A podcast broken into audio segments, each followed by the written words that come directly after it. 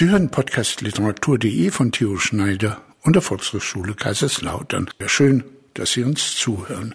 Heute mit Folge 37 Krähen im Park. So heißt der neue Roman von Christoph Peters, den ich hier begrüßen darf. Gerade von der Buchmesse gekommen, natürlich verspätet, weil es ja ein Wunder gewesen wäre, wenn die Züge pünktlich gewesen wären. Christoph, bist du noch angeschlagen von den Partys? Wie lief die Messe? Nee, ich hatte eine schöne Messe. Ich hatte zwei größere Veranstaltungen, Literatur im Römer und ähm, Literatur im Haus des Buches. War irgendwie beides gut besucht. Und Literatur im Römer ist ja sowieso immer voll und irgendwie so ein Highlight, wo man stolz ist immer, wenn man da dabei sein darf. Ansonsten habe ich viele nette Leute getroffen. Ähm, ist ja auch immer schön, wenn man seine Verlags Leute trifft und mit denen nochmal so bespricht, wie das alles so weitergeht und wie der Stand der Branche insgesamt ist. Und ähm, ja, ach, ich schlender dann auch immer schon mal gern durch die Hallen und dann trifft man hier an dem Stand den Kollegen, den man seit drei Jahren nicht mehr gesehen hat und da trifft man jemanden, den man seit zehn Jahren nicht mehr gesehen hat und immer nett fand. Und es ist ja immer so ein bisschen auch wie Klassenfahrt. Also ich mag das sehr. Ich freue mich jedes Jahr, wenn ich da sein kann. Und ähm, je länger, desto besser. Und jetzt werde ich irgendwie auch schon 57. Da ist die Wildheit ähm, nicht mehr ganz so groß wie in den ersten zehn Jahren aber es ist immer noch sehr vergnüglich. Christoph, du warst ziemlich genau vor zwei Jahren hier schon mal bei podcastliteratur.de. Da haben wir über deinen vor vorletzten Roman geredet, über den Dorfroman, so sein Titel, der in Kalka am Rhein spielt, also da, wo du geboren bist und wo das Atomkraftwerk stand, das niemals in Betrieb ging, aber heftig umkämpft war. Und er erzählt eben von dieser Zeit der 70er und der 80er Jahre und der Landschaft und den Ereignissen, die auch dich, vermute ich, maßgeblich geprägt haben. Dann bist du nach dem Abi nach Mainz gezogen und hast 15 Jahre in Mainz gelebt. Und das ist auch der Grund, weshalb du sozusagen von der Kritik und den Medien als Rheinland-Pfälzer Schriftsteller vereinnahmt worden bist und das irgendwie Finde ich okay, also kann ich mitleben. Bist, ja, ja. Okay. Warum bist du damals nach Mainz gezogen? Wegen einer Frau. Also ich hatte mich verliebt. Ähm, in ähm, meine Lehrerin und die ging dann an eine Schule nach Mainz und ich bin hier hinterhergezogen und dann haben wir da irgendwann geheiratet und dann bin ich zwischen Mainz und Karlsruhe gependelt, fünf Jahre lang, als ich in Karlsruhe studiert habe. Aber eigentlich war mein Wohnsitz dann schon immer Mainz und ähm, eigentlich war ich da gerne. Musst du aber aufpassen, ja, weil manche Leute werden Präsident, wenn sie sich in ihrer Lehrerin erfolgreich Ja, verlieben. hat bei mir leider nicht geklappt ähm, und ähm, die Ehe ist dann auch irgendwann geendet, aber ähm, ja, das hat mich jedenfalls damals nach Mainz verschlagen und irgendwie erst habe ich als Vorwand eine Zivildienststelle in der katholischen Hochschulgemeinde gehabt und ähm, also du hast nicht Germanistik studiert, das war sozusagen meine erste Vermutung gewesen, nee, nee. dass du nach Mainz zum Germanistikstudium nee, äh, ich habe nur zwei Seminare Germanistik in Mainz an der Uni mal gehört aus Spaß. Ähm, ansonsten habe ich Malerei in Karlsruhe an der Kunstakademie studiert. Das war von 1988 bis 94, ja. glaube ich, wenn ich richtig geschaut habe. Und das muss doch damals in Karlsruhe auch die Zeit, oder war das schon äh, danach der jungen Wilden, mhm. der Neo-Expressionisten ja, ja. gewesen sein.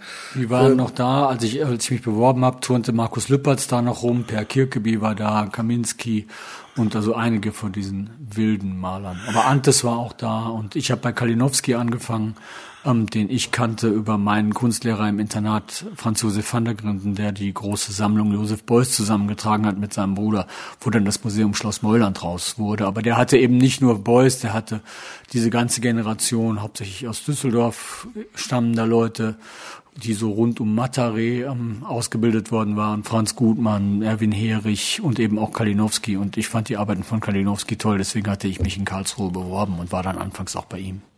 Man weiß von dir, das ist ja auch veröffentlicht, dass du zeichnest, mhm. Teeschalen mhm. und Teeschalen Zeichnungen ja. anfertigst und es gibt auch äh, Bücher darüber. Aber gibt es denn auch vielleicht sogar irgendwie versteckt noch große Gemälde äh, in Ansätzen irgendwie auf dem Speiser oder? Also es gibt äh, noch mittelgroße Gemälde, so richtig die Malersau war ich nicht. Kalinowski war ja auch kein neuer Bilder, der war ja auch irgendwie eher still in seinen Lederarbeiten und in seinen Grafiken. Ähm, ja, es gibt noch so ein paar hm, Malereien, aber eigentlich habe ich die letzten 30 Jahre fast immer nur mich in sehr, sehr kleinen Zeichnungsformaten bewegt. Es gibt natürlich eine ganz starke Beziehung zwischen den T-Illustrationen, sage ich jetzt mal, und drei oder vier Büchern oder sogar fünf mhm. Büchern, Romanen ja. und eben auch dem Sachbuch, das äh, Essays über Tokio hat. Gibt es denn sonst noch Bezüge zwischen deinem Schreiben und der Malerei? Eigentlich Ist eher motivisch. Ja. Also mich haben immer Landschaften interessiert als Maler und dementsprechend beschreibe ich auch gerne Landschaft.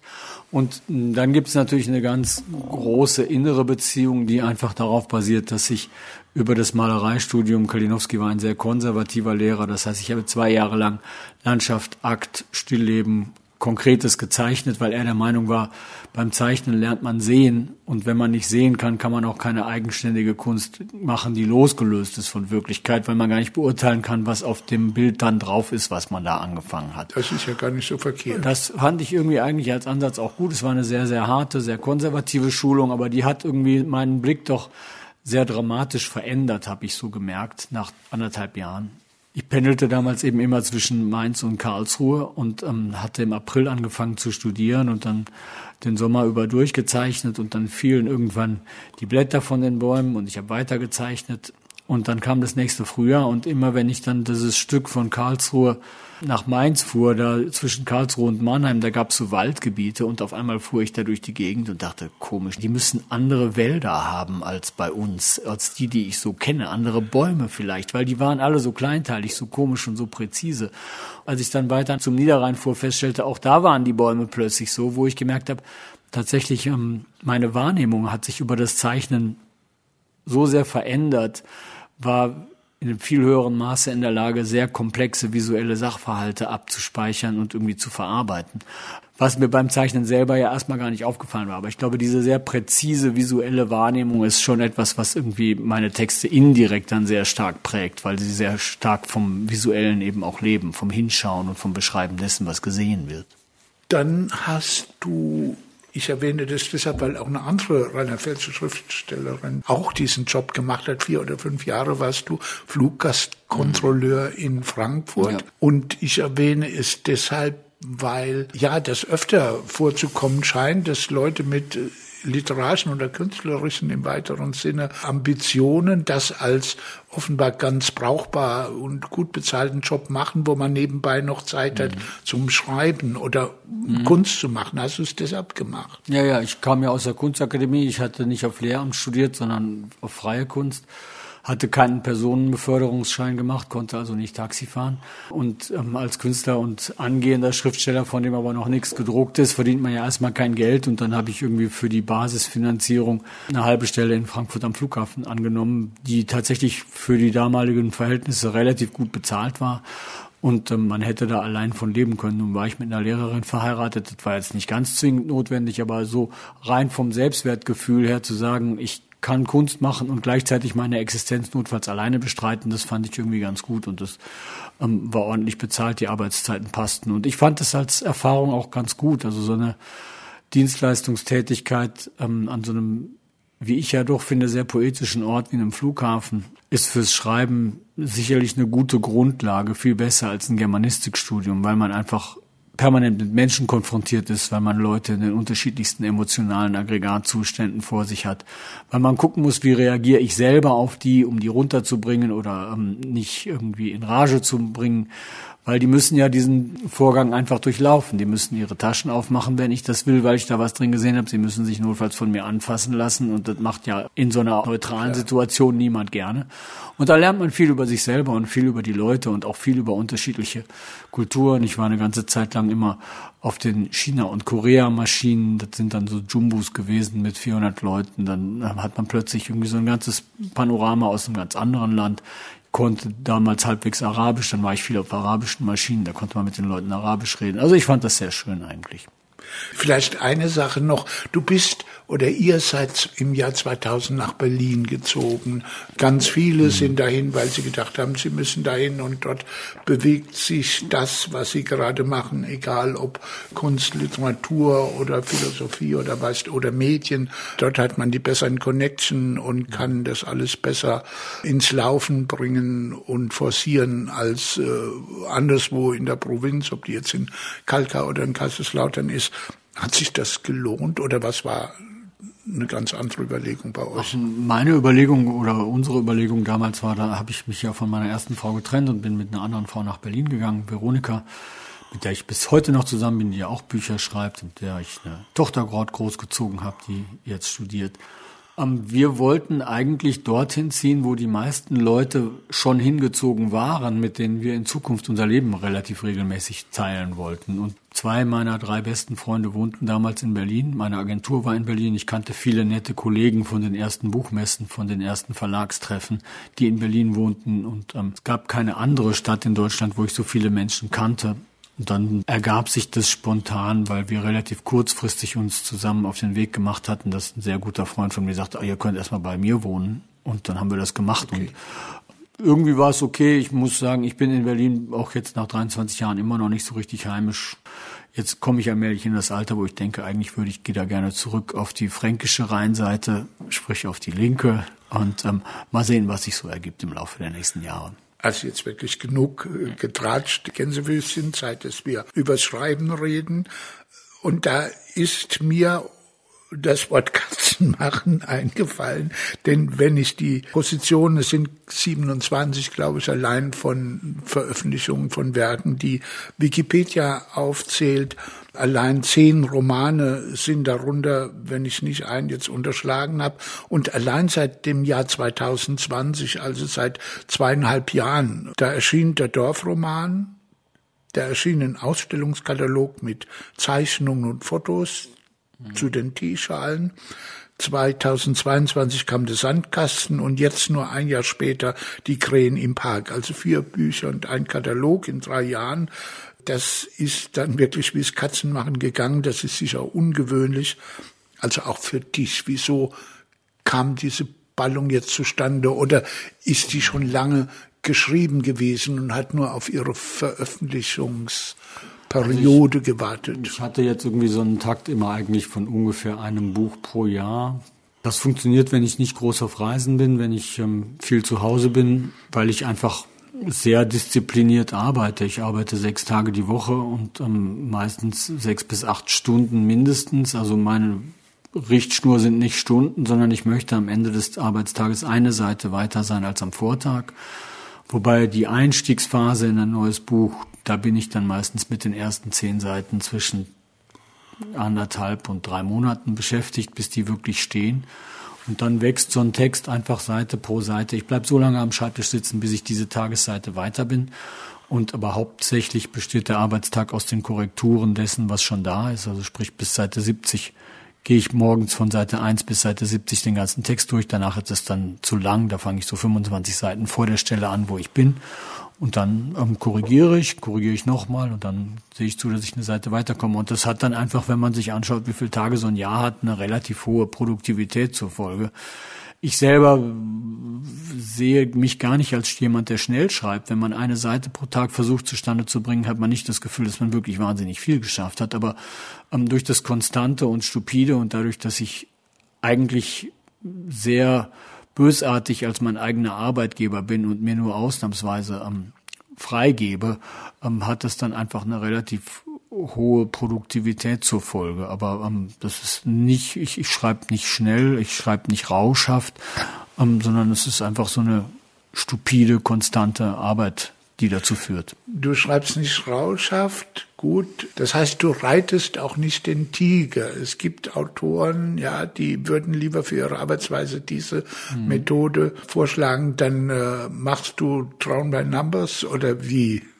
Ja, ich, also es, ich, ich, ähm, Gibt es einen Plan vorher, eine Architektur, ein, ein Klettergerüst? Das ist, ist unterschiedlich. Ähm, früher waren die Gerüste sehr ausgefeilt und sehr ausgetüftelt, ähm, hatten auch sehr, sehr lange Vorläufe. Jetzt diese angefangene zu zwei Dritteln erschienene Trilogie ähm, hatte quasi das Gerüst ein bisschen in den Vorlagen von Wolfgang Köppens Romanen, an denen ich mich ja sozusagen da ähm, entlang arbeite, die ich da in die Gegenwart transferiere.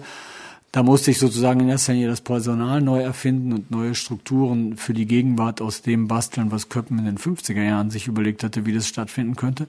Ähm, aber auch davor im Dorfroman, über den ich irgendwie sehr lange, 15, 16 Jahre nachgedacht hatte, da gibt's dann keine schriftlichen ähm, Skripte oder irgendwie sowas mehr, auch kein Treatment oder keine Strukturanalyse, sondern ich habe das Bild des Textes im Kopf und arbeite mich dann so Seite für Seite vorwärts. Also früher hatte ich ganz genaue Pläne, das wurde mir dann irgendwann zu langweilig, zumal ich auch gemerkt habe, wenn man erstmal so die ersten 50 Seiten hat, dann wissen die Figuren meistens besser, was sie wollen, als was ich will.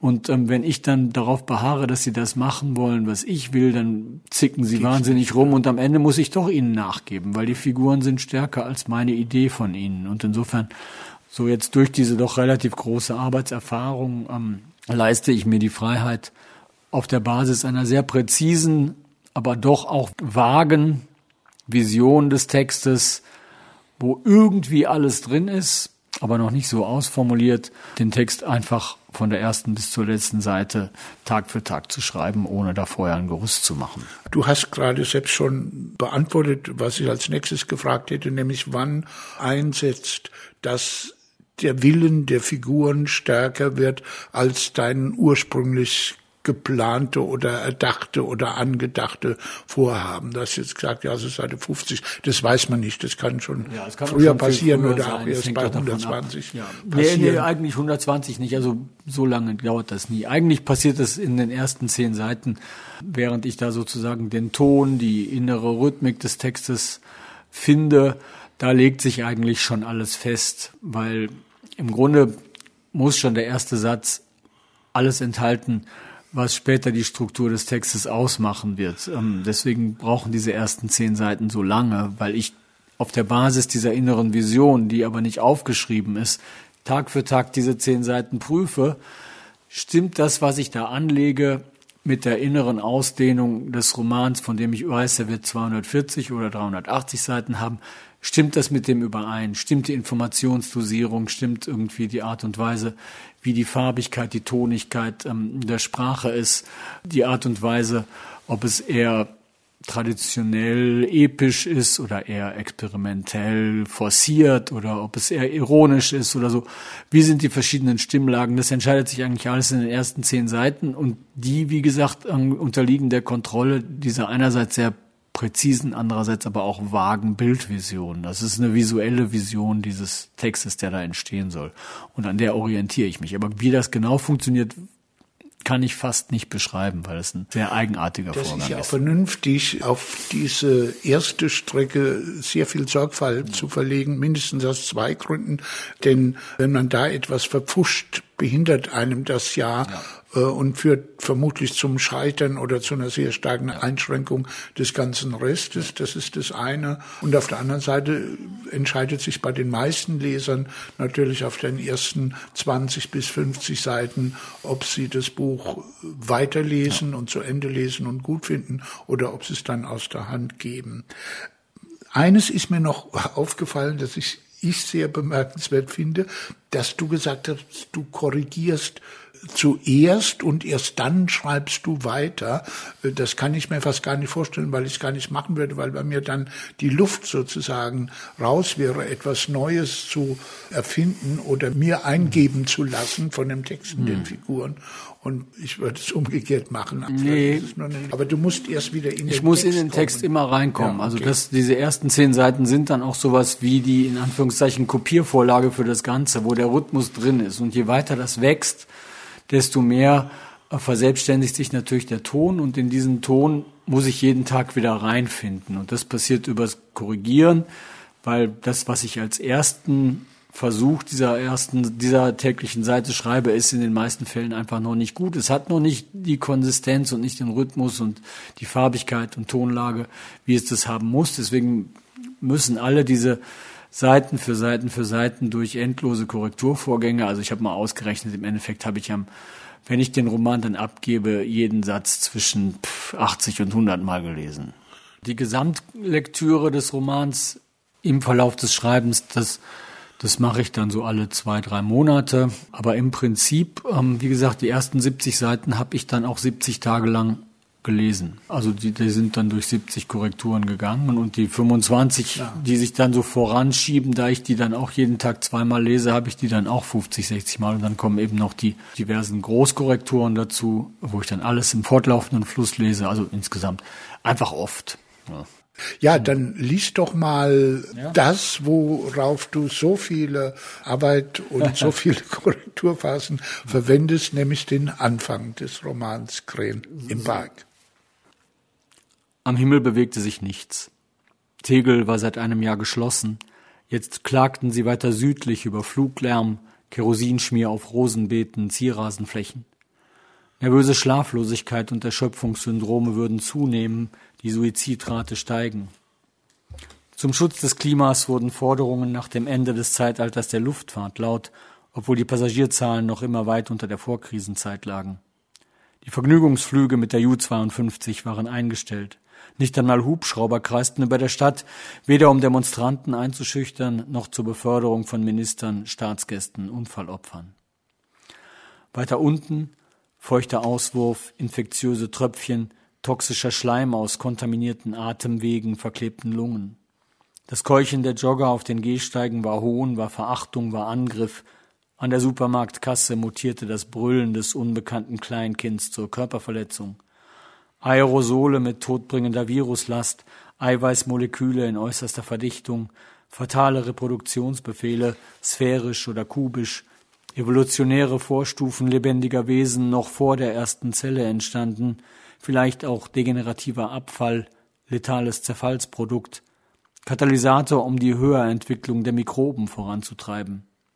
In der Wissenschaft herrschte Uneinigkeit. Die Natur kannte weder gut noch böse, die Evolution verfolgte kein Ziel. Seit Jahrmillionen wurden Tieren, Pflanzen, Pilze befallen, eliminiert oder optimiert. Es galt das Recht des Stärkeren. Der Weg zum Übermenschen führte durch Massengräber. The survival of the fittest. Wenn die arische Herrenrasse dem totalen Krieg nicht gewachsen war, sollte sie der Vernichtung anheimfallen, so der letzte Wille des Führers. Gegen Ende der pandemischen Notlage von nationaler Tragweite gab es 42.000 Neuinfektionen am Tag. Planlos in den Corona-Winter. Ampelparteien wollen Lockdowns verbieten. 2G-Hammer. Erstes Bundesland sperrt Jugendliche aus. Eskalation an der Grenze zu Polen. NATO warnt Belarus. Die Flüchtlinge, sie wollen direkt nach Deutschland. Fahrverbot, wer keine Rettungskasse bildet. Abbas, Björn, das sind wir wirklich. Happy End in Monaco. Frische Schlagzeilen im Minutentakt, Krisen, Sensationen, Klatsch waren der Treibstoff für die immerwährende Erregung aller, für künstliche Empörung, synthetische Emotionen, Eintagsskandale. Sie wirkten als Ereignissimulation, Gefühlssurrogat, Lebensersatz. Zuschauer, Hörer, Leser starten vom Aufgang der Sonne bis zu ihrem Untergang zu jeder Tages- und Nachtzeit unabhängig von Mondphasen, Sternenkonstellationen, auf Bildschirme in allen Größen, hörten Stimmen, versanken in bedrucktem Papier.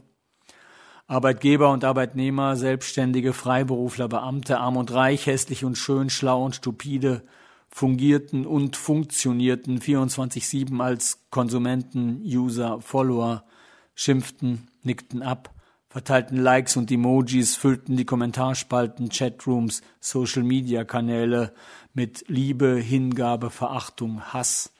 Während in Redaktionsbüros, Marketingabteilungen, Werbeagenturen, Messi-Buden, Journalisten, Blogger, YouTuber, Nerds rund um die Uhr aus dem Strom der Meldungen, Bilder, Zahlen, die unablässig über die Ticker kamen, den Nachschub des Suchtstoffs Information raffinierten, ihn mit dem Brandbeschleuniger Meinung übergossen, je schriller, greller, lauter, desto besser. Augen, Ohren, Hirne der Käufer, Kunden, Nutzer mussten gelockt, gefangen, gefesselt werden. Es ging um Aufmerksamkeitsspannen, Verweildauer, Klicks. Die Werbetreibenden verlangten Statistiken, Evaluierungen, Beweise, dass ihre Produkte gegen Haarausfall, Blasenschwäche, Gedächtnisverlust, ihre Fruchtaufstriche, Katzenmenüs, Karibikkreuzfahrten sich tatsächlich ins individuelle und kollektive Bewusstsein und Unterbewusstsein einschrieben. Ein attraktives Nachrichtenumfeld war das A und O. Putins Flüchtlingsattacke gegen die EU. Tausende drängen Richtung Deutschland. Litauen und Polen mobilisieren zusätzliches Militär. Mediziner warnen vor Triage auf Intensivstationen. Das Virus schwächelte. Das Virus kam mit aller Macht zurück. Für Geimpfte ist die Pandemie vorbei. Dagegen Professor Bernburger auf Twitter. Wir stehen vor einer Monsterwelle. So oder so setzten Gewöhnungseffekte ein verlor es seine Unwiderstehlichkeit als Blickfang und Einkaufsstimulanz.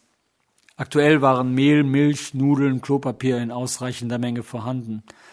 Der Konsumklimaindex stürzte nach zwischenzeitlicher Erholung ab.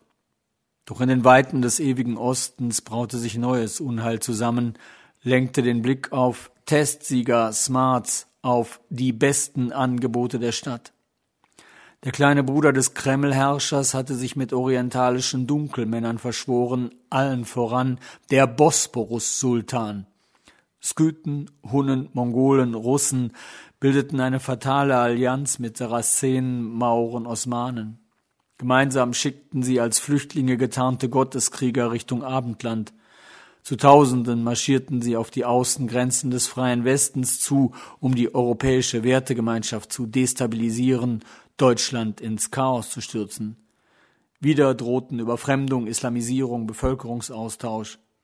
Frische Bilder von neobolschewistischen Uniformträgern, die auf Kurden, Syrer, Afghanen einprügelten, sie vor sich hertrieben, wie seinerzeit die Regimenter des Zaren Napoleons abgehalfterte Garden gejagt hatten, ruhmreiche Rotarmisten die zerlumpten Reste von Hitlers sechster Armee. Noch vor Beginn des russischen Winters würden sie in malerischen Birkenwäldern erfrieren, in baumlosen Steppen verhungern, Frauen und Kinder zuerst. Sollte man sie retten oder zurückschlagen? Die Gesetze des Rechtsstaats galten jenseits von Gut und Böse. Polen verstärkte im Alleingang die Grenzposten, der deutsche Innenminister, frisch abgewählt, fand lobende Worte für das entschlossene Handeln des Kollegen in Warschau und freute sich, dass er bald mehr Zeit für seine Modelleisenbahn hatte. Brennende Füße lassen sie nachts nicht schlafen? Lust statt Frust, so kann's im Bett wieder aufwärts gehen. 64 Prozent weniger schwitzen. Verschenke echte Werte. Du hast es schon angesprochen, die letzten beiden Romane, Der Sandkasten und jetzt Die Krähen im Park, sind zwei Teile einer Trilogie. Der dritte Band, ist der schon unterwegs, nur in deinem Kopf oder schon im PC? Nee, der ist eigentlich soweit fertig. Der liegt schon beim Verlag. Der Lektor hat ihn gelesen. Also ich habe den vor drei Wochen zu Ende geschrieben und ich musste ja alle drei Romane jeweils am selben Tag, ich hatte das Konzept, die sollen am selben Tag spielen, wo ich anfange, sie zu schreiben. Das war dann zufälligerweise der 9. November. Erst 2020 und ähm, dann der 9. November 2021 und der dritte Teil dann am 9. November 2022. Und da die Romane alle so rund um 250 Seiten lang sind, sind sie dann entsprechend meiner Arbeitsweise auch binnen elf, zwölf Monaten dann irgendwie fertig. Das heißt, wir können nächstes Jahr. Ja, ja, nächstes Jahr ja? kommt der nächste Teil. Ja, ja. Du hast es angesprochen, Referenzmuster wäre diese Trilogie, die er selbst gar nicht als Trilogie bezeichnet hat, aber diese drei Bücher von Wolfgang Köppen, die er 1951, 53 und 54 geschrieben hat, die heißen Tauben im Gras, das Treibhaus und der Tod in Rom und behandeln Ereignisse der unmittelbaren Nachkriegszeit in der noch ganz jungen Bundesrepublik und das allgemeine Zusammenfassung, was man sagen kann, dass sie eben nicht einstimmen in diesen Chor, wir sind jetzt in der Stunde Null und machen was ganz Neues und Fantastisches und Demokratisches, sondern die reden darüber und versuchen zu zeigen und beklagen eben auch, dass es ein Rumgewurstel ist sozusagen, in dem das Alte, also die Nazizeit und die Mentalitätsgeschichte, das Fühlen und Denken der Menschen noch ganz stark und auch ganz viel präsent ist. Die spielen alle in München. Nee, das Treibhaus spielt in Bonn. Ah, okay. Und der Tod in ich Rom hab, spielt in Rom. muss ehrlicherweise sagen, dass ich keines dieser drei Bücher kenne, aber ah. sie sind jetzt auf meiner Bestellliste und dann alle gelesen. Was hat dich dazu gebracht? Seit wann kennst du diese drei Bücher? Warum haben die dich so fasziniert? Das ist ja ein großes Ding. Das ist ja ein Riesenunternehmen zu sagen, ich will eine Trilogie schreiben. Da kommen dann 800 oder vielleicht auch 900 Seiten zusammen, an denen man vielleicht ein Jahrzehnt oder du jetzt vielleicht weniger seines Lebens verbringt. Dass das so wichtig geworden ist, dass du das wolltest. Also ich kenne Wolfgang Köppens Romane, seit ich ungefähr 20, 21 bin. Auf der erste Anstoß war ein Aspektebeitrag. Ich kann nicht mehr sagen, wann der gelaufen ist, über das Treibhaus, wo man sich irgendwie in Mitte der 80er Jahre an das Treibhaus erinnerte, was für ein wichtiger Roman das ist. Das war der Lieblingsroman von Marcel Reich-Ranitzky, den hielt er für das wichtigste Buch der deutschen Nachkriegsliteratur. Und den habe ich daraufhin gelesen und war als junger Mensch ähm, total beeindruckt von der Sprachkraft, von der Rhythmik, von der Wildheit auch und ähm, ähm, von der Tollkühnheit der Figurenzeichnungen und so. Und ähm, dann habe ich diese drei Romane zwischen 20 und 30 zwei, dreimal gelesen und sie waren für mich so als Sprachkunstwerke extrem prägend. Danach, als ich selber dann sehr viel geschrieben habe und meine ersten Bücher erschienen, sind die so ein bisschen in den Hintergrund getreten. Einmal habe ich noch mal reingeguckt, und dann ging es mir ein bisschen auf die Nerven. Da fand ich sie irgendwie wahnsinnig manieriert und prätentiös. Zu der Zeit habe ich dann aber auch den frühen Böll wieder entdeckt, der viel cooler ist und eigentlich dieselbe Zeit auf eine viel undramatischere Weise beschreibt, die mir dann viel besser gefiel, weil Böll auch für mein Empfinden der verkannteste Stilist der deutschen Sprache ist. Alle haben immer behauptet, der Böll, der würde gar nicht elegant schreiben, aber ich finde, es gibt kaum jemanden, der so elegant und reduziert schreiben kann wie Heinrich Böll, was den Duktus anlangt, zumindest bis... Schade, dass wir diese Diskussion nicht führen können jetzt. Sonst läuft uns die Zeit davon, finde ich jetzt ganz spannend, ja. Bis Ende der 60er okay. Jahre, nachher wird es dann ein bisschen schwieriger. Und dann habe ich den Wolfgang Köppen-Preis bekommen und musste dann diese drei Romane nochmal lesen, weil ich in der Dankesrede über Köppen reden sollte. Und dann war ich wieder total fasziniert und gepackt von dieser unglaublichen Rhythmik und der Sprachkraft. Und gleichzeitig der erste Roman, der mir dann so wieder ähm, ins Auge sprang, war das Treibhaus, der in der Trilogie eigentlich der zweite Teil ist, der das ähm, Nachkriegs-Bonn erzählt, wie es sich politisch stabilisiert, wie die ganzen alten Seilschaften dann doch wieder greifen, wie im Grunde schon so ein Mehltau sich über diese eigentlich ja doch frische junge Bundesrepublik legt. Irgendwie selbst das Wort Politikverdrossenheit kommt, glaube ich, schon vor, was ich bis dato immer eigentlich eher den späten Kohljahren ähm, zugeordnet hatte, weil ich gedacht habe, da anfangs, da war ja noch irgendwie eine ganz andere Dynamik, da haben die Leute auch noch mit einem ganz anderen Engagement im Bundestag sich gestritten und dieses bleischwere, müde, träge war für mich eigentlich immer erst mit Kohl ähm, in die deutsche Politik eingezogen und dann mit in den späten Merkel-Jahren ja irgendwie auch wieder. Und dann habe ich gedacht, so ein Roman, der direkt die politische Wirklichkeit, ähm, die gegenwärtige politische Wirklichkeit abbildet, gibt's nicht so oft. Und das würde mich aber doch durchaus mal interessieren. Und ich hatte schon länger mit einer Figur operiert, ähm, die dann Kurt Siebenstädter wurde, der Protagonist meines Romans des Sandkastens, ähm, der so zwischen Journalismus und Politik changiert, zerrieben wird. Und die Figur war da und dann war plötzlich der Köppen da und dann habe ich gedacht, ich könnte vielleicht sowas wie eine Adaption versuchen. Als ich dann dabei war und was ganz anderes machen musste, als ich ursprünglich wollte, weil statt der bleiernen späten Merkel-Jahre kam die sehr sonderbare erste Corona-Zeit mit völlig anderen Parametern und völlig anderen Setzungen, mit denen niemand gerechnet hatte. Und ich musste eigentlich alles, was ich mir so überlegt hatte, der Gegenwart opfern und was ganz anderes machen.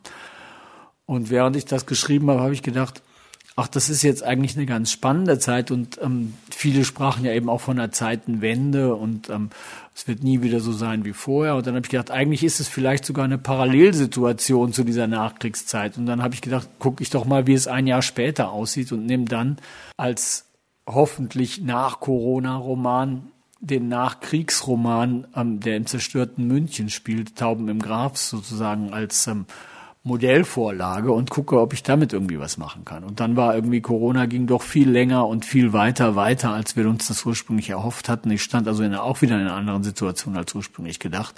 Fand das aber auch ganz spannend. Und alle drei Romane spielen jeweils am 9. November mit einem Jahr Abstand. Dann hatte ich gedacht, der dritte Teil könnte dann die Post-Corona-Zeit sein und dann war auf einmal Krieg, wo auch niemand mit gerechnet hatte. Und ich musste wieder was ganz anderes machen, als ich wollte. Kommen wir mal zu den ersten beiden, also zum Sandkasten. Da schilderst du oder die Landschaft im Grunde genommen, um mal auch in deiner bildenden Kunstsphäre zu sein, hat da einen sehr engen Zoom praktisch auf das, was wir abends in den Nachrichten sehen, nämlich auf das Regierungsviertel. Der Blick ist darauf gerichtet und da wohnen oder leben auch meistens die Journalisten, denn es ist ja ein ausgebuffter, aber doch auf dem absteigenden Ast oder in den mhm. absteigenden Ast gleitender wohl Radiomoderator, der da die Hauptfigur ist. Und der neue Roman macht diesen Zoom auf. Da sehen wir jetzt nicht nur das Regierungsviertel, mhm. sondern die ganze Stadt. Und da liegt so ein Aufmerksamkeitsschwerpunkt auf der Kulturszene.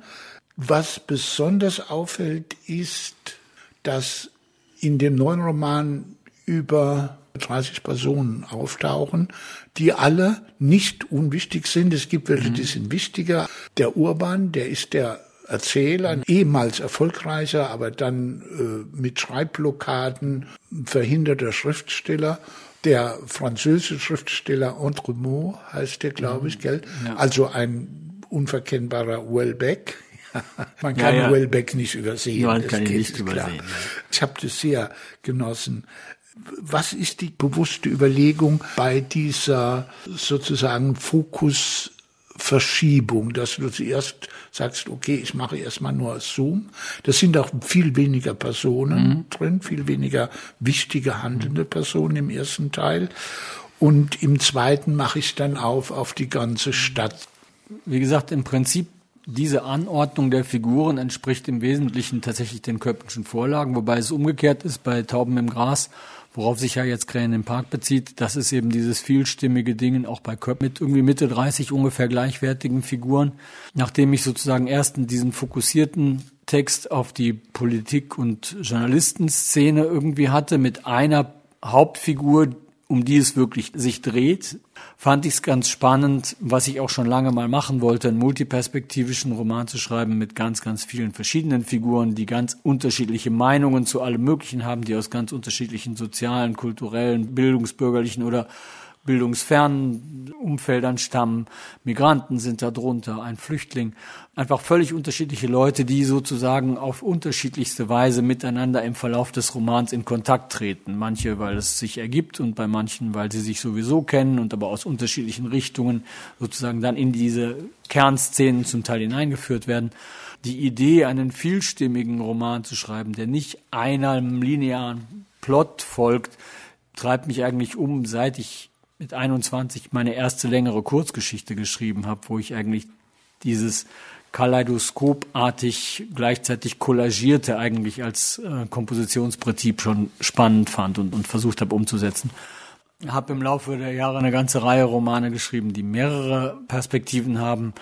Ähm, das Tuchhaus Nacht hat zwei einander teilweise widersprechende Perspektiven. Ähm, das Zimmer im Haus des Krieges hat, wenn man so will, drei Perspektiven. Ein Ich-Erzähler dann ähm, diplomatische Berichte, die auch im Duktus von diplomatischen Berichten erzählt werden und dann noch eine dritte Perspektive, die so ein bisschen Personal in Botschafter einkreist und dann zwei ähm, Gangsterromane, die aus jeweils zwei verschiedenen Perspektiven erzählt werden. Aber so das richtig volle, breite Panorama mit ganz vielen Stimmen, das hatte ich bis jetzt noch nicht gemacht und das fand ich wahnsinnig spannend, ähm, das jetzt hier zu versuchen.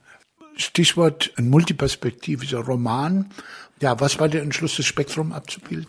Naja, ich habe mich tatsächlich da, weil ich ja eine Adaption von Köppen machen wollte, der ja auch so ein quer ja. durch die junge Republik geschnittenes ähm, Panorama zeichnet, habe ich mich tatsächlich an Köppen orientiert und geguckt, welche Figuren hat er, wie viele sind das, aus welchen Soziotopen kommen die, welche Probleme haben die, welche Hintergründe haben die und da das München von 49, wo ähm, Tauben im Gras spielt, natürlich nichts zu tun hat mit dem Berlin von 2021, musste ich natürlich völlig andere Figuren nehmen, aber im Prinzip ist es die gleiche Zahl von Figuren, die Köppen hat. Vielleicht zwei, drei mehr oder weniger, weiß ich nicht so genau.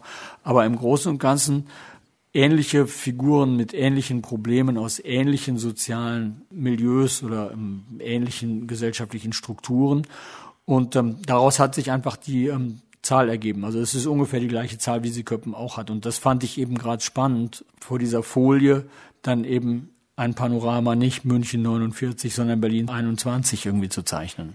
Wir sehen in diesem Roman auf diese Art und Weise auch sowas wie einen Zustand der Emotionalität, verbunden mit einer Sozialstudie in Berlin dieser aktuellen Jahre. Ja. Mich hat am meisten Folgendes fasziniert, nämlich, dass sehr überzeugend, und zwar nicht nur im Kopf überzeugend, sondern bis in meinen Bauch überzeugend, ich jeweils diese Figuren verstehe und auch gar nicht unsympathisch finde.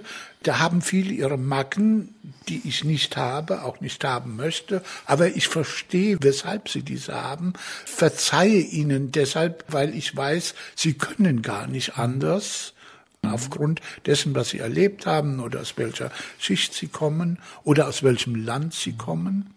Das heißt, es führt mich, den Leser, zu einer großen Tugend, die anderen, andere Positionen, die meiner auch sehr fremd und entgegengesetzt und vielleicht gar nicht sympathisch sind, zumindest zu verstehen.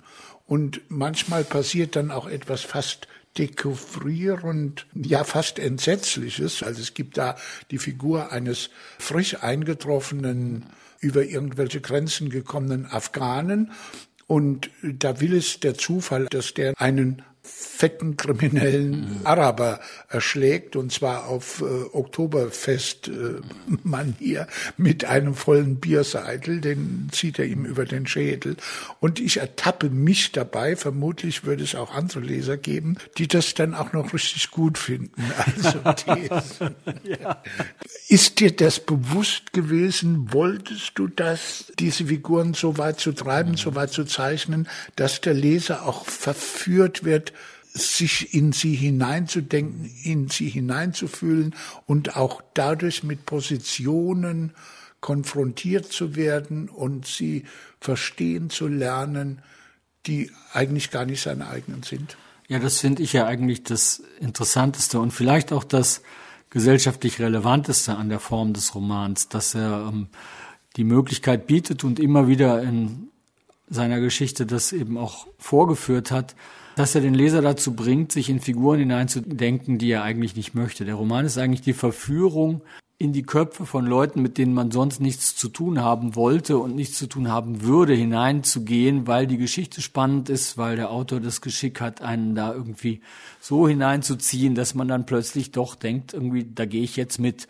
Für mich war das große Vorbild in meiner späten Jugend in dieser Hinsicht Dostoevsky, der es ja irgendwie schafft, in seinen Romanen Heilige, Kinderschänder, Mörder, Zyniker, Nihilisten, Revolutionäre, Leute von allen Arten von charakterlichen Deformationen beschädigten Menschen einem vorzuführen und ähm, sie trotzdem immer so zu erzählen, dass man als Leser das Gefühl hat, ach so ist das. Das kenne ich ja von der und der und der Person meines wirklichen Lebens. Jetzt kapiere ich vielleicht, wie der innerlich tickt, weil der Dostoevsky mir das auf so eine plausible Weise ähm, erzählt hat, so sehr in diese Leute, die auch gar nichts mit seinen eigenen Ansichten zu tun haben, hineingegangen ist, dass es mir auf einmal ermöglicht, auch in meinem eigenen Umfeld Leute, die ich eigentlich sonst für bescheuert halte, deren Ansichten ich für inakzeptabel halte, plötzlich mit so einer anderen Innenperspektive zu verbinden und Verständnis für die zu entwickeln. Und da finde ich eigentlich,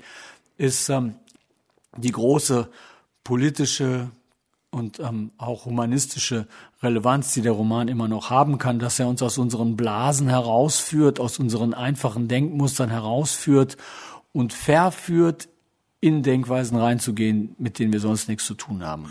Er führt uns jetzt natürlich heraus oder öffnet uns Ausgänge, Löcher, um daraus mhm. zu flüchten, nämlich zu flüchten aus den vollkommen absurden und auch fatalen und schädlichen und extrem undemokratischen Parolen der Anforderung an eine sogenannte Political Correctness, die ja nichts anderes ist als eine Leben und Demokratie und Freiheit erstickende Anforderung eines ganz bestimmten Sprechens, das gerade herrschenden mhm. Mächten und herrschenden Meinungen entspricht, das wollen wir doch lieber dem Putin äh, überlassen ja, ja. und nicht auch noch bei uns einführen. Das heißt, der Roman ist auch ein Mittel, sich dagegen aufzulehnen. Der gibt mir die Möglichkeiten von Denk- und Fühlfreiheiten, was mir ein Reden oder ein Bestehen auf Political Correctness eben nicht gibt. Es gibt halt auch diesen unbedingten Willen zur Identifikation mit irgendwas, was dann wiederum dazu führt, dass manche Leute heutzutage meinen, ähm, nur noch ein türkischer Taxifahrer darf aus der Perspektive eines türkischen Taxifahrers schreiben und alle anderen begehen irgendeine Form von Grenzüberschreitung oder illegitimer ähm, Aneignung, wenn sie das jetzt tun. Aber natürlich macht das jeder Schauspieler und genauso wie es jeder Schauspieler macht, macht es auch jeder Schriftsteller. Wie weit das dann gehen kann, ähm, das kann man im Einzelnen ausverhandeln. Aber natürlich basiert Kunst und Literatur immer darauf, dass sich bestimmte Leute, die sich einbilden, sie hätten ein gewisses Einfühlungsvermögen in die menschliche Natur hineinbegeben in Strukturen und Charaktere, die sie selber nicht sind. Und ähm, wenn ich das nicht mehr mache, dann kommen halt ähm, nur noch Autobiografien dabei raus. Und wie wir ja wissen, ähm, seit Reicharnitzky wird nirgends so viel gelogen wie in Autobiografien. Da kann man besser gleich bei der Fiktion bleiben. Da haben wir eine Frau Dr. Böhmer, die ist Psychologin, Psychiaterin. genau, der Psychiaterin. Mit einer Etwa 60 plus minus. Ja, 62. Ja. Und was hat die jetzt gerade für ein Problem? Die ist im Fitnessstudio. Die ist im Fitnessstudio und was, was sie für ein Problem hat, irgendwie erzählt dann der Text. Da müssen wir gar nicht vorher groß Und sie denkt jetzt. Und die denkt, sie, ich gehe geh so in der dritten Person in ihren Kopf. Frau Dr. Böhme war in ein hydraulisches Stahlgestänge gespannt. Ihre Unterarme drückten zwei Polsterkissen, die über Seilzüge mit Gewichten verbunden waren, im rechten Winkel zur Seite. Ihre von jahrzehntelangem Sitzen bei gleichzeitiger Verweigerung gymnastischer Ausgleichsübungen chronisch herabgesunkenen Schultern sollten in die Ursprungsposition zurückgezwungen werden. Schmerzmittel in der Dosierung, die du gerade schluckst, führen in die Entzugsklinik. Das muss ich dir als Psychiaterin doch wohl nicht erklären, hatte Uwe Olszewski gesagt, Orthopäde und Freund seit gemeinsamen Studientagen in der letzten Phase der DDR. Und wenn du zehn Kilo abspecken würdest, wäre das für deine Knie auch besser. Frau Dr. Böhme schwitzte, japste, zählte. Dreizehn, vierzehn, fünfzehn, sechzehn. Machen Sie zwanzig, sagte der Trainer, ein muskelbepacktes Jüngelchen mit blondierter, pomadisierter HJ-Frisur, das alle paar Minuten wie aus dem Nichts hinter ihr auftauchte. Schön langsam, lieber etwas öfter, dafür mit weniger Gewicht.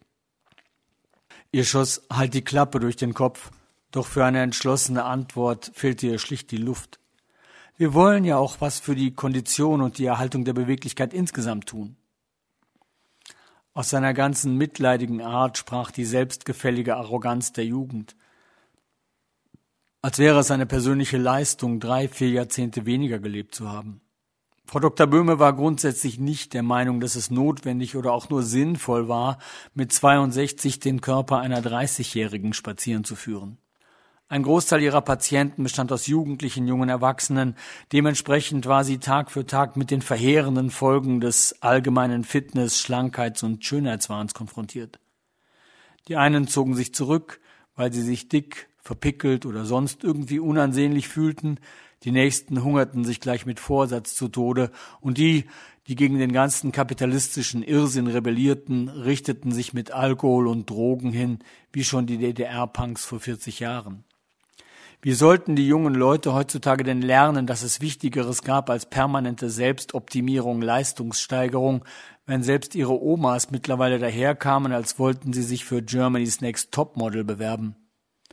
Noch ein paar Jahre, dann würden die kranken, schwachen Alten sich selbst als lebensunwertes Leben einstufen und mit einer Gratispille des Gesundheitsministeriums ins Jenseits befördern. Erst der totale Wettbewerb, dann freiwillige Selbstselektion.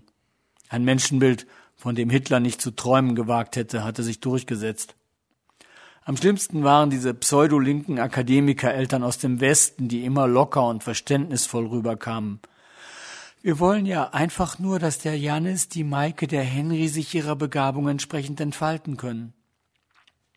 Aber wehe, wenn die Sprösslinge mal keine Spitzennoten nach Hause brachten, weil sie gerade, wie es sich für ihr Alter gehörte, von Hormonen geflutet wurden weil sie diesen ganzen Leistungswahn für faul und hohl hielten oder schlicht keine Lust auf eine von Mutti geplante Karriere als CEO für irgendeinen alles und jeden Gewinn maximierenden Weltkonzern hatten. Dann fiel die letzte Minute Freizeit professioneller Hausaufgabenbetreuung zum Opfer, und wenn das nicht half, lagen sie der Kinderärztin so lange in den Ohren, bis sie ADHS, Burnout oder Depressionen diagnostizierte und eine Therapieüberweisung schrieb, mit der die Kinder dann bei ihr in der Praxis bzw. inzwischen vor dem Bildschirm aufschlugen. Das Virus sorgte dafür, dass diese bemitleidenswerte Generation jetzt rund um die Uhr unter der Kontrolle ihrer Terroreltern stand. Zeig mir mal deine Matheaufgaben. Erst müssen wir Vokabeln abhören. Was macht denn eigentlich dein freiwilliges Zusatzreferat in Physik? Kein Wunder, dass die Zahl der Essstörungen, Zwangsneurosen, Selbstverletzungen, Suizidversuche bei Kindern und Jugendlichen noch schneller wuchs als die Infektionszahlen. Natürlich hatte auch der Sozialismus seine Kollateralschäden gehabt, juristisch und seelisch. Aber selbst wenn die Statistiken damals geschönt, psychische Erkrankungen infolge von Anpassungsdruck, Stasi-Überwachung, Hospitalismus unter den Teppich gekehrt worden waren, so schlimm wie heute hat das in den Köpfen und Herzen der sozialistischen Jugend dann doch nicht ausgesehen. Da war sich Frau Dr. Böhme ganz sicher. Wunderschön. Ich habe ja, lieber Christoph, den Verdacht, dass du nicht nur genießt, eine Multistilistik in diesem Buch auch zu entfalten, sondern dass da nicht nur die jeweilige Einstellung einer jeweiligen Figur geschildert wird, sondern dass der Genuss für den Autor auch darin besteht, dass er damals seinem Affen in einer bestimmten Richtung Zucker geben darf. Also ich weiß natürlich im Einzelnen oder überhaupt nicht, was du bei welcher Figur jetzt gut findest, aber das muss doch auch Spaß machen, weil es dir erlaubt, vielleicht etwas zu sagen, was du normalerweise dir oder deine Frau oder deine Freunde dir nicht erlauben würden zu sagen. Ja, ja, ich meine, das Schöne an solchen Figuren ist natürlich, dass man mit denen Möglichkeiten hat, alle möglichen Bereiche in sich selber auszuleuchten, die man auch vor sich selber sonst verborgen hält. Und einer der Gründe, weshalb ich Romane schreibe, ist tatsächlich sozusagen innere Stimmen in mir selber freizulegen, die ansonsten da nur so im Verborgenen wabern würden und vielleicht Bitterkeit oder Grantigkeit oder Grätzigkeit auf den Plan riefen. Aber wenn ich sie erstmal freigelegt habe und sehe, ach, da gibt's auch noch einen, der hat diesen Blick auf die Welt und da gibt's noch eine, die sieht es jetzt mal so. Das ist natürlich irgendwie für mich selber auch ein bisschen kathartisch und ähm, bereinigt immer wieder den Schmutz in meinen eigenen Dunkelkammern.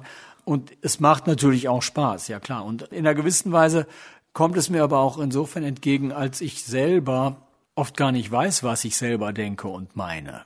Ich höre dem zu und dann denke ich, oh, da hast du eigentlich recht. Dann höre ich jemand anderem zu, dann denke ich, hm, du hast aber auch recht. Und dann sage ich mir selber, ich kann aber nicht finden, dass der recht hat und die auch recht hat, weil das, was sie sagen, sich fundamental widerspricht.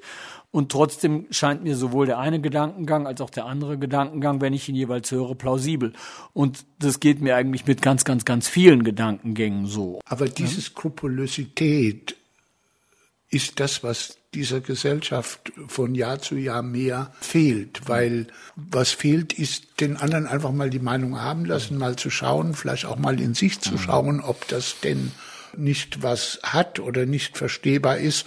Stattdessen wird darüber gar nicht mehr nachgedacht, sondern nur stur und äußerst hart, knallhart darauf bestanden, dass die erste Meinung, die mir gerade in dem Kopf gegangen ist und die ich seit äh, fünf Monaten oder fünf Jahren vertrete, das Alleingültige und Seligmachende ist und alle anderen Gottverdammt sind. Ja, ja.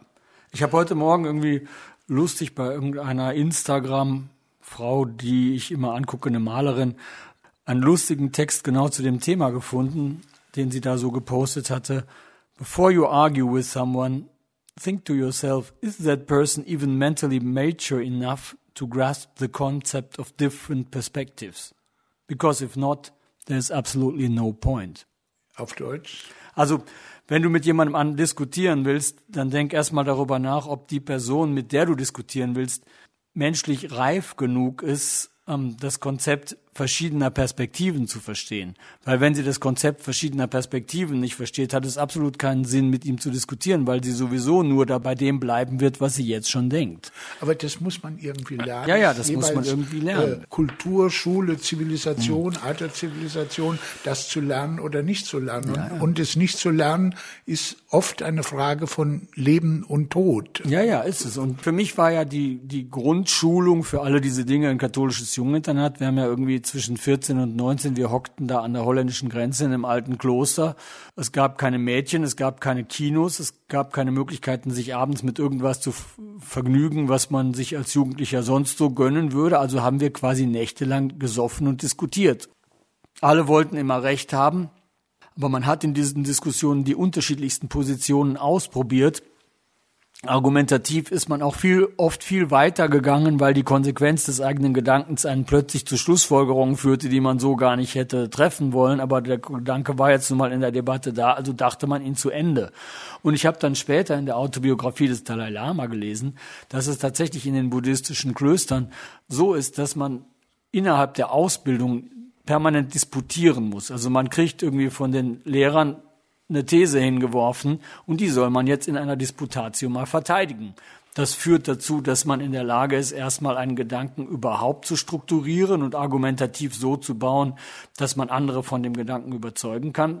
Wenn man den Gedanken aber jetzt selber per se nicht als eigene Meinung hat, führt es auch dazu, dass man gezwungen ist, in eine andere Denkweise sich hineinzubegeben und von den eigenen Ansichten, die ja immer relativ zeitbedingt, altersbedingt und eben nur eine Perspektive unter unendlich vielen Möglichkeiten sind, ähm, abzusehen und ähm, in den Stand zu kommen, zu begreifen, es könnte auch jemand anders Recht haben. Davon verstehe ich nichts, aber das erinnert mich jetzt natürlich sofort an die theologische Praxis der Juden, mhm. wo die Torah und was erlaubt ist, was nicht erlaubt ist, was gilt und wie sich ja. Gott verhält und vielleicht nicht verhält und was er denkt und wie er nicht denkt, ein Jahrtausende alter Zoff im Grunde genommen ist, erhellende, intensive Streitgespräche ja. zwischen Lehrern, Schülern und theologischen Gelehrten, ja. während die christliche Religion da schon etwas homogener ist, um es vorsichtig auszudrücken, auszudrücken, etwas dogmatischer ist und der Islam zumindest, wie wir ihn in der Praxis kennenlernen, am wenigsten in der politischen Praxis ja, ja, ähm, hat es den Anschein, als ob je jünger die Religionen geworden sind, umso dümmer sind sie geworden. Ist recht, wenn ich mir die Evangelikalen jetzt in Südamerika oder in den USA Ja, wobei anschaue. gerade der Islam irgendwie, bevor er diese fundamentalistische Kehre, die ja noch nicht so alt ist, ja. die ist ja irgendwie ja. eigentlich erst in den 50er Jahren sehr ja. breitenwirksam geworden. Die islamischen Theologen waren stolz auf die Vielstimmigkeit ihrer Meinung. Und es gibt einen Hadith, also einen Ausspruch des Propheten, der besagt, die Vielfalt der Meinungen in meiner Gemeinde ist ein Ausweis ihrer Wahrhaftigkeit. Also sozusagen die Vielstimmigkeit des Koran wurde auch von den Interpreten bis in die Neuzeit immer als Ausweis seiner Heiligkeit gesehen. Es gibt Koranausgaben, wo fünf, sechs, sieben verschiedene Interpreten völlig gegensätzliche Ausdeutungen des Textes an den Rand geschrieben haben und sich gegenseitig immer kommentiert haben. Man hat sie stehen lassen, weil man gedacht hat, der Text ist so komplex, er ermöglicht völlig widersprüchliche Deutungen. Das kann nur aus der Wahrheit der alles überschreitenden göttlichen Erkenntnis kommen ein Mensch wäre gar nicht in der Lage, einen so vielstimmigen Text irgendwie zu konstruieren, in dem so viel Widersprüchliches drin sein kann. Also da gibt's das im Prinzip auch. Also da, wo die Leute ähm, beim Denken bleiben, begreifen sie auch immer relativ schnell, dass natürlich alle heiligen Texte Interpretation brauchen und die Fülle der Interpretationsmöglichkeiten ein Ausweis ihrer Heiligkeit ist. Ich würde gerne noch ein paar Worte verlieren über diesen französischen Großschriftsteller. Im Roman heißt er Entre mots. Also dahinter verbirgt sich Michel Houellebecq, ein von mir sehr bewunderter, geliebter, geschätzter Autor, dessen gerade letzten Roman ich sehr toll, sehr viel besser noch als seine anderen finde. Mhm. Ich war sehr amüsiert über diese Figur. Ich hätte mir fast den ganzen Roman vorstellen können und wie er um diesen Besuch kreist. Zitat, er führt einem vor Augen, also Welbeck, entre mots, er führt einem vor Augen, wie der globale Kapitalismus alle menschlichen Beziehungen dem Profit geopfert hat. Das Einzige, was bliebe, wäre Sex, aber dafür müsste man erstmal einen hochkriegen. Wie bist du auf den Wellbeck Entremont gekommen, verfallen? Naja, bei Köppen gibt es einen amerikanischen Schriftsteller, der eingeflogen ist, um in München einen Vortrag über Europa und Demokratie zu halten. Der soll angeblich T.S. Eliot nachgebildet gewesen sein. Und also eine völlig andere Figur als Monsieur Entremont, meine Figur, und auch ein völlig anderer Schriftsteller als ähm, Michel Houellebecq im Original. Und ich suchte nach jemandem, der irgendetwas Schräges zu Europa sagen könnte, was jetzt nicht einfach nur feierlich ähm, das wiederholt, was wir dann in Bundestagsreden hören, wenn irgendeine europäische Gedenkveranstaltung stattfindet. Ich wollte was Provokatives haben, ich wollte was Schräges haben, was Sonderbares haben, was changiert. Und ähm, Uelbecks Ansichten zu Europa, zum Christentum, zum Islam sind immer kontrovers, sie sind manchmal Blödsinn, aber immer originell. Und je nachdem, wie viel er gerade getrunken hat, äußert er auch Zeugs, was er dann irgendwie drei Tage später wieder bereut und zurücknehmen muss. Und so jemanden fand ich als Figur spannend und mochte dann gleichzeitig auch die Erscheinung des realen Uelbeck, dieses im Laufe von 20 Jahren zunehmend zerlotterten Typen. Man würde ihn ja, wenn man ihn auf der Straße sehe, eher für einen Clochard als für einen weltbedeutenden Schriftsteller halten. Ich habe auch diverse seiner Interviewbände gelesen, habe dann im Schreiben des Romans nochmal fast alle seine Romane gelesen, die meisten zum ersten Mal. Ich war gar kein großer Uelbeck-Fan, bevor ich hatte vor ewigen Zeiten mal Elementarteilchen gelesen, das mochte ich. Mein bester Schriftstellerfreund Markus Braun war ein großer Uelbeck-Fan, der sagte mal, lies mal mehr davon. Das habe ich dann auch gemacht und fand es auch wirklich erhellend.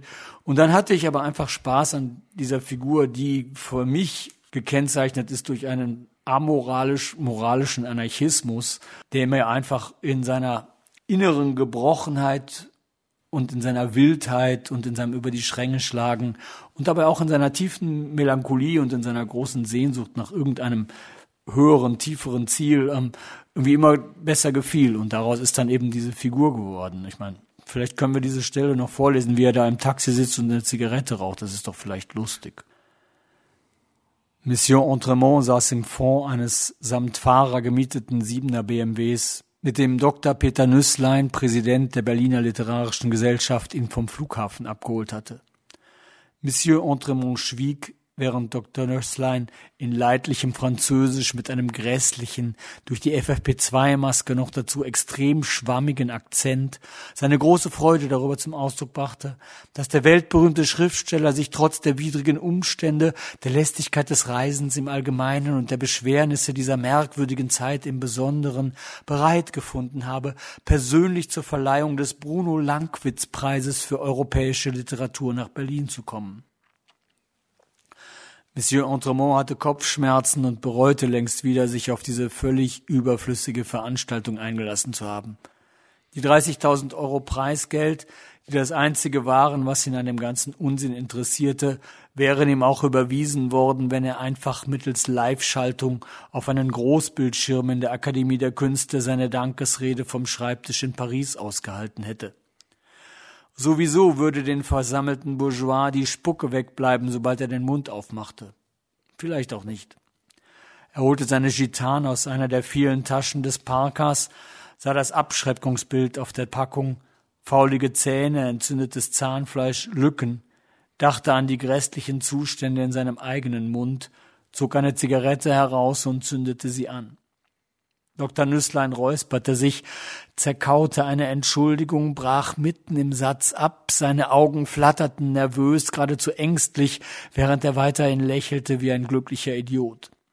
Wahrscheinlich rechnete er damit, dass der Fahrer auf das Rauchverbot im Wagen hinweisen würde, fürchtete, dass Monsieur Entremont sich nicht darum scherte, was Monsieur Entremont tatsächlich nicht vorhatte, weniger wegen der Nikotinzufuhr, die er vorhin im Flugzeug mit Hilfe von Kaugummis sichergestellt hatte, sondern weil er sehen wollte, wohin sich die Geschichte entwickelte, wenn er die Vorschriften der Limousinengesellschaft einfach ignorierte.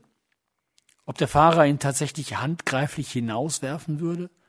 Das gäbe ein schönes Video für die Social-Media-Kanäle, würde die Vorbestellungen seines übernächste Woche in 15 Sprachen gleichzeitig erscheinenden neuen Romans im Zweifel verdoppeln. Gerade wenn tatsächlich noch Polizisten ins Spiel kämen. uniformierte Deutsche, die einen berühmten französischer Schriftsteller aus dem Wagen zerrten, ihn gegen den Bordstein schleuderten, ihm das Knie zwischen die Schulterblätter rammten, während er schon auf dem Boden läge. Solche Bilder hatten auch 75 Jahre nach dem Krieg immer noch Strahlkraft, zumindest in Frankreich, Belgien und Holland, wahrscheinlich auch in Polen, Tschechien und Russland. Doch dem Fahrer, Frisur und Bart nach zu urteilen, ein Araber, schien der Umstand, dass er einen rauchenden Passagier an Bord hatte, völlig egal zu sein. Dr. Nüßlein hingegen begann laut zu husten, demonstrativ und weil ihm einfach keine Formulierung einfiel, mit der er Monsieur Entremont auf das Rauchverbot hinweisen konnte, ohne dass dieser womöglich einen seiner gefürchteten Wutanfälle bekam und am Ende die ganze Veranstaltung platzen ließ. Drei Zentimeter Asche an der Spitze der Zigarette brachen ab und fielen auf Monsieur Entremonts übereinandergeschlagene Beine, von wo er sie mit zwei nachlässigen Wischern auf den Boden beförderte. Er sah vorn unterhalb der Mittelkonsole tatsächlich ein kleines weißes Zigarettensymbol, beugte sich vor, öffnete die Klappe und drückte die halb gerauchte Gitan hinein. Dr. Rüsslein lachte, als wäre das Ausdrücken einer Kippe so komisch wie eine Grimasse von Louis de Funès, räusperte sich und begann über den profunden Anarchismus zu referieren, der sich gleichsam als Leitmotiv durch Monsieur Entremonts Bücher als auch durch seine öffentlichen Auftritte ziehe, wahrscheinlich ein Schlüssel zum Werkverständnis ohne den auch die Skandale, die Entremonts Einlassungen immer wieder verursacht hätten, Leserinnen und Leser auf eine völlig falsche Spur setzten, wobei er selbst trotz aller grundsätzlichen Sympathie Zigarettenrauch leider wegen seiner infolge kindlichen Asthmas geschwächten Atemwege sehr schlecht vertrage, aber das eine habe ja nichts mit dem anderen zu tun. Auch ihm bereite die zunehmende Reglementierung und Regulierung von allem zunehmend Bauchschmerzen, wobei eine gewisse Sensibilität in manchen Themenbereichen natürlich zu begrüßen sei. Bestimmte strukturelle Verletzungen historischen Ursprungs dürften vielleicht doch zu Recht den Anspruch erheben, künftig von offenkundigem Zynismus verschont zu werden. Monsieur Entremont schloss die Augen und kicherte, obwohl es natürlich kindisch, um nicht zu sagen vollkommen ungehörig war, sich über den albernen deutschen Akzent seines Gastgebers lustig zu machen. Vielen Dank. Ich weiß nicht, ob du etwas darüber verraten willst, aber das könntest du ja, da das Buch fertig ist und vielleicht auch schon mitten im Lektorat ist. Was ist im dritten Band der Trilogie, den du schon fertig geschrieben hast? Der Tod in Rom 1954 ist der Titel des Buchs von Wolfgang Köppen. Ich habe eigentlich das okay, dass der Roman Innerstädtischer Tod heißen wird. Das klingt nach Berlin wieder. Eben, es ist wieder Berlin. Ich hatte lange überlegt, ob ich ihn nach Istanbul verlege. Nach Rom wollte ich nicht mit Köppen gehen, aber ich wäre, weil ich Istanbul sehr mag, vielleicht nach Istanbul gegangen und hätte dort aber ein ganz anderes Szenario vorgefunden. Dann habe ich mich entschlossen, ich bleibe doch in Berlin und dann ist es eben auch eine Berlin-Trilogie, was ich so nach 22 Jahren in Berlin leben jetzt auch irgendwie ganz gut finde. Bei Köppen im Tod in Rom ist auch ein Personal, mit dem man es eigentlich gar nicht zu tun haben will. Damit konnte ich jetzt nun heute überhaupt nicht dienen. Ähm, untergetauchte Nazi-Figuren aus der Original-Nazi-Zeit gibt's keine mehr. Und Komponistenromane mag ich auch nicht. Also habe ich einen bildenden Künstler genommen als eine Hauptfigur. Da verstehst du ja. Da verstehe ich ein bisschen was davon. davon ja. Und statt eines Dirigenten, der bei Köppen eine wichtige Rolle spielt, eines avantgardistischen während der NS-Zeit geflüchteten ähm, Dirigenten, habe ich einen berühmten Galeristen, der eine erste Ausstellung mit diesem jungen Künstler in Berlin macht. Und dann kommt es zu einem Presseskandal, MeToo-Skandal. Und dann habe ich einen alternden Politiker der neuen Rechten, der da durch den Roman geistert und einen Krefelder Krawattenfabrikanten und seinen Sohn, der Bruder des Künstlers ist. Und es ist im Grunde ein Familienroman. Ähm, auch wieder mehrstimmig, aber nicht so viele Stimmen wie in Krähen im Park. Und das schließt sich dann eigentlich auch ganz gut. Der erste Roman ist quasi ein Projekt, das sich auf eine Hauptfigur konzentriert.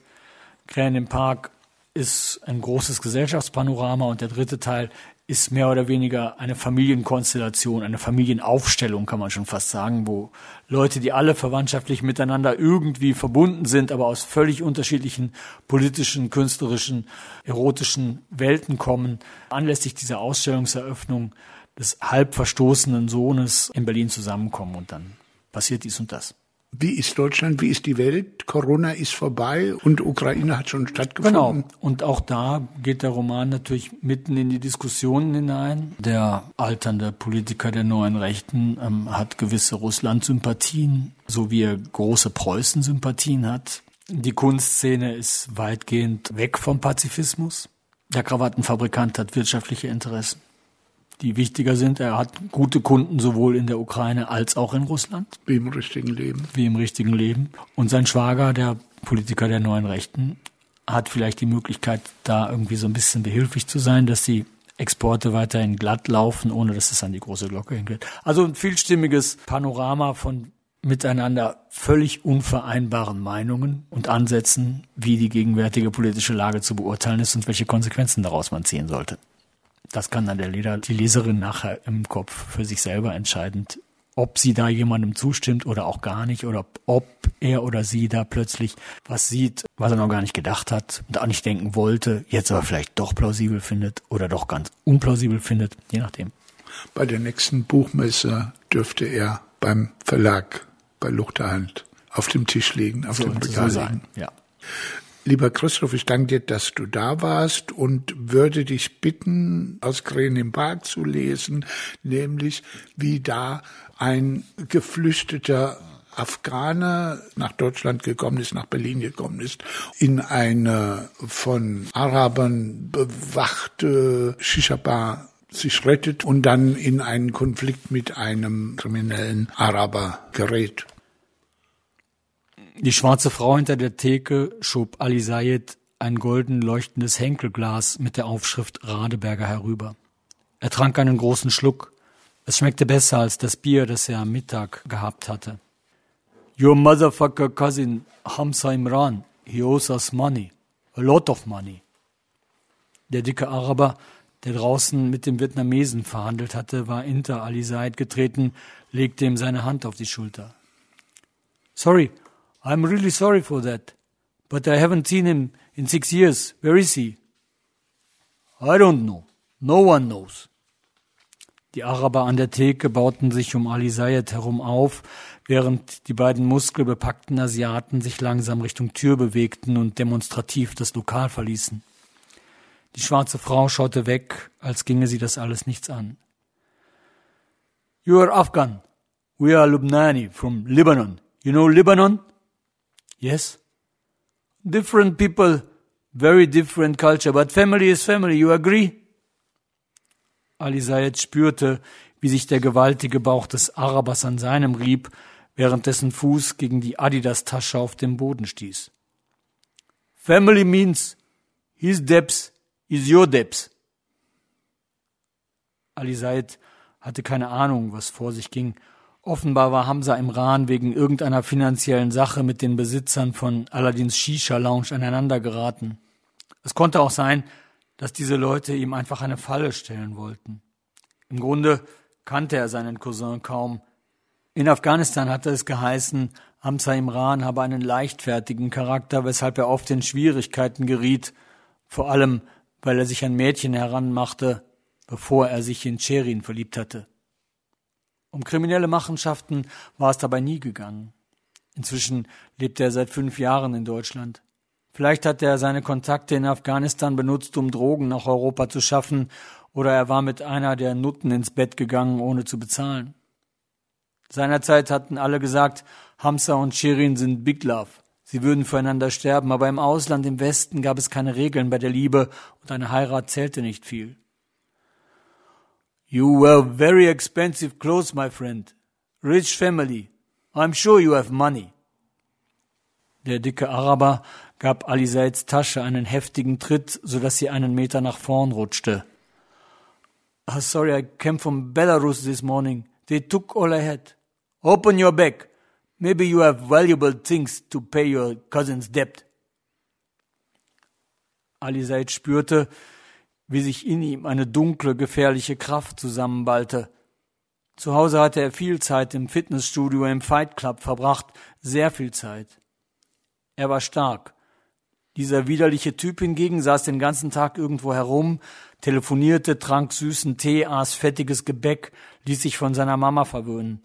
Er war ein verweichlichter Fleischberg, eine träge Masse. Die durchtrainierten Asiaten hatten sich davon gestohlen Offenbar wollten sie in keine Auseinandersetzung verwickelt werden. Es stand vier zu eins gegen ihn. Alles hing vom Überraschungsmoment ab, von seiner Schnelligkeit.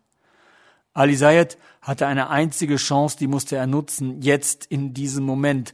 Er drehte sein Glas um, ein Schwall Bier platschte dem Araber auf die Füße, während dieser den Kopf senkte, um mit eigenen Augen zu sehen, was er spürte, hörte, aber nicht glauben wollte, holte Ali Sayed aus, schlug ihm mit aller Kraft das Glas auf den Kopf, merkte, wie die Schädelfläche, die der massive Glasboden traf, auf eine ungewohnte, gleichwohl eindeutige Weise nachgab, während der feiste Körper in die Knie ging, zusammensackte, zur Seite kippte, Schwarzes Blut sich auf den PVC-Boden ergoss, in hellen Lichtpunkten rot aufleuchtete.